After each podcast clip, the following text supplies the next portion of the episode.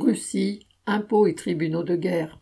Un député du KPRF, le parti entre guillemets communiste officiel, celui qui soutient Poutine et sa guerre, vient de proposer le projet de loi suivant.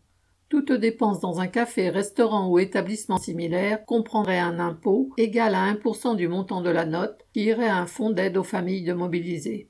Les petites gens de Russie sont censés y voir la preuve de la fibre sociale de ce parti et du régime, dans un moment où les finances publiques sont mises à mal et où la population n'adhère pas aussi patriotiquement à la guerre que Poutine le voudrait. Ainsi, entre la mobilisation entre guillemets partielle de l'automne et avril, la justice militaire a été saisie de 1064 affaires de soldats ayant refusé de se battre, ayant déserté ou abandonné leur unité. Rien que depuis mars, quand le Kremlin a lancé une sorte de mobilisation qui ne disait pas son nom, il y a eu plus de 400 nouvelles affaires de ce genre. Si les verdicts s'accompagnent parfois de sursis, des peines de deux ans ou plus de prison ne sont pas rares. Il y a de nombreux cas de soldats emprisonnés sans jugement, donc hors statistique, dont une quarantaine dans le seul centre de détention de Vladimir.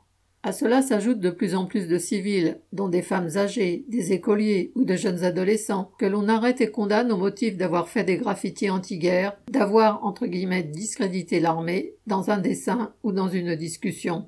Les réseaux sociaux recensent ici et là des conflits sociaux suffisamment larges pour que les autorités préfèrent finalement céder.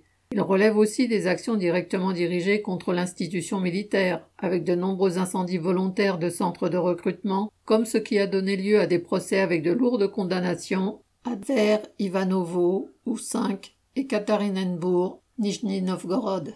Selon les statistiques du département judiciaire de la Cour suprême, les condamnations à ce titre et pour apologie ou incitation au terrorisme n'ont jamais été aussi nombreuses depuis dix ans. PL.